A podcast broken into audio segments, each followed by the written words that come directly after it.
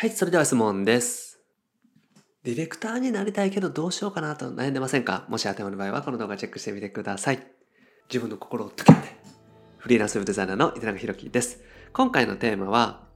フリーランスウェブデザイナーになるための必要なスキルについてお話をしていきます。これからディレクターになろうと思ってらっしゃる方はぜひチェックしてみてください。はい。このチャンネルではですね、未経験どっかから Web デザインを覚えて、フリーランスとして生きていく方法についてお話をしております。無料で Web デザインの情報もお伝えしております。下の概要欄にある LINE 公式アカウントチェックしてみてください。はい。ということで、今回もご質問いただきました。せいこさんですね。フリーランスのウェブディレクターになりたいです。ウェブ制作のスキルがあまりないので、もっと勉強しないといけないなと思っています。仕事にするにはどれぐらいスキルが必要ですか？ということでね、ご相談いただきました。まあ、これからですね、ウェブディレクターになりたいっていう方もですね、最近よくご相談いただきます。で、そういった方はですね、結局必要なスキルっていうのはちょっと変わってきます。ウェブデザイナーとしてですね、デザインを追求していく、コーディングを追求していくのとはね、まだ別のね、方法になってきますので、今回はですね、フリーランスのウェブディレクターになるために必要なスキルについてお話をしていきます。はい。で、ディレクターの仕事なんですけれども、まあ、まずですね、顧客とのやり取りですね、お客様とのやり取りをしていくっていうのがメインの仕事になります。なので、お客様がいて、間にディレクターがいてですね、お客様とのやり取りをして、で、デザイナーさんであったりとか、エンジニアさん、コーダーさんに、お仕事をお願いする。そういった形のですね、間に入っていくみたいな形のお仕事が多いです。で、ウェブ制作の舵取りですよね。例えば納期が5月末にあるとしてですね、何日までにデザインを完成させる。で、何日までにコーディングを完成させるみたいな形でですね、いつまでにどういうふうにするみたいな進捗管理ですよね。進み方の管理をしていくとか、遅れてたらもっと早くするようにデザイナーさんにお願いするとかですね。そういった形でお客さんとやり取りしながら、目標のね、納期に向かって制作が完了するように進めていくっていうのがディレクターの役割になります。で、あとワイヤーフレームですね。作っていくっていうのも大事になってきます。なのでお客様とやり取りして、お客さんの情報をお伺いしてですね、それをもとに全体的なデザインのね、下書きっていうのを作っていくっていうのが大事です。で、下書きのことをワイヤーフレームと言うんですよね。そのホームページの方向性を決めていくみたいな大事なお仕事になるんですけれども、それを決めていくっていうのがディレクターの役割かなと思います。で管理職っぽいですね。まあ、ウェブディレクターが上とか、デザイナーが下とかっていうことでは全然なくてですね、ただ間に立つから、まあ、管理職じゃないですけども、なんか俯瞰して管理していくような仕事っていうのは、ディレクターの役割なんじゃないかなと思っております。まあ、本当にですね、これはどっちが上とか下とかではないので、ただの役割の違いなんですけれども、ただ立ち位置としてはですね、管理職みたいな役割が強いかなと思います。で、必要なスキルなんですけれども、まず要望を聞き出すスキルですね。お客様が何を求めているのかっていうところですよね。あと一般のお客様ってホームページ制作とかホームページのことにはあまり詳しくなかったりします。ですから、どういったことができるのかとか、そもそも自分にとってはですね、どういったことが必要なのかみたいなところもあんまりね、ピンときてなかったりするんですよね。なので、その要望を聞き出してお客様にお伝えする。お客さんが何を求めてるのかっていうのをうまくね引き出していくみたいなところが必要になってきます。あと目的を知るっていうところも大事ですよね。お客さんが何のためにそのホームページであったりとかウェブサイトを作ろうとしているのかですよね。ブログもそうです、ネットショップもそうですけれども、何のためにそれを作るのか、まあ、売り上げを上げるとか集客をするとかもそうなんですけども、じゃあさらにですね、どういうお客様が必要なのかみたいな形でですね、本当の目的、そのお客さんが求めていることっていうのを聞き出していくっていうのが重要なお仕事になります。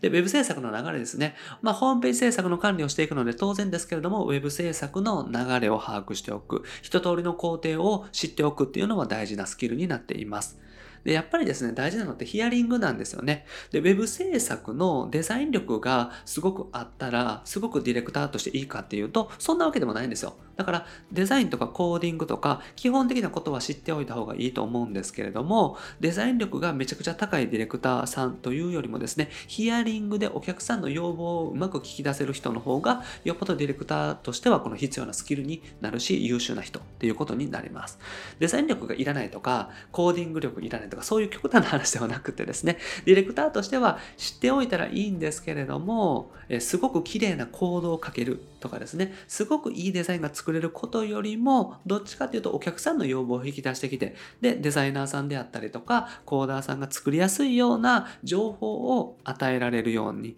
まあ、うまく橋渡しができるようなね、形になるっていうのがディレクターの役割かなと思っております。はい。で、勉強することなんですけれども、これはですね、XD でワイヤーフレームの制作、これが必要になってきます。まあ、XD じゃなくてもですね、Excel で作ってらっしゃる方もいますし、本当に手書きだけっていう人もいると思います。あとはですね、オンラインのサービスですね、ブラウザーで使えるサービスでいろんなソフトとかね、サービスありますんで、そういうのを使っていってもいいですし、Figma でももちろん OK です。Photoshop とかイラストレーターで作られる方もいると思うんですけど、まあ、そういった形でデザインソフトを使ってとにかくワイヤーフレームというのを制作する。このスキルっていうのは必要になってきますし、現状で言うと、そのままデザインを作っていけるという意味で、XD がね、使いやすいんじゃないかなと思います。あと HTML、CSS の基本的なことは分かっておいた方がいいと思いますね。ホームページで何が表現できて何ができないのかとかですね、どういったことができるのかというところでですね、何ができて何ができないのか、で、何をするにしてもすごく大変なのか、これは簡単にできるのかみたいなところが判断できるといいかなと思います。なので、最低限 HTML、CSS とかっていうのが分かっておいた方がいいかなと思います。だから、JavaScript のコードが書けるとかっていう必要はないと思うんですよ。ただ JavaScript で何ができるのかを知っておくっていうのは大事かなと思います。で、ワードプレスですね。あと大事なのはワードプレスのスキルになります。結構管理画面の説明であったりとかですね、お客さんから相談を受けて管理画面触ることとかっていうのもあると思うんですよね。お仕事によってはですね。だからワードプレスの基本的なこと、管理画面を触って簡単にサイトを作るとか、サイトの運営をするぐらいは知っておいた方がいいと思います。で、ワードプレスのテーマをね、使ってホームページを作る。これぐらいのスキルはあった方がいいかもしれませんし、なかったとしてもですね、ワードプレスのテーマが使える。テーマを使ってサイトを構築できるとかですね。まあそこぐらいまではね、勉強していくといいかなと思います。はい。ということでね、Web 制作スキルはね、あったらいいですし、あるに越したことはないんですけれども、そっちをガンガン伸ばしていく。というよりもですね、どっちかというとお客さんのヒアリングですね、お客さんの要望をうまく聞き出す力、要望を具体化してデザイナーさんがデザインを作りやすいように、エンジニアさんがサイト構築しやすいようにしていくっていうのがね、ディレクターの役割かなと思っております。はい。ということでまとめですね。Web 制作のね、舵取りをしていく、管理をしていく、進捗管理をしていくっていうのがお仕事になります。だから、ワードプレスのね、基本的なことっていうのは知っておいた方がいいです。まあ、Photoshop とかイラストレーターとか、ちょこっと触れたりとかすると便利だと思うんですけども、まあ、そういうのがね、できないディレクターさんもね、たくさんいらっしゃいます。なので、XD だけでもですね、ちょっと覚えておくといいかなと思います。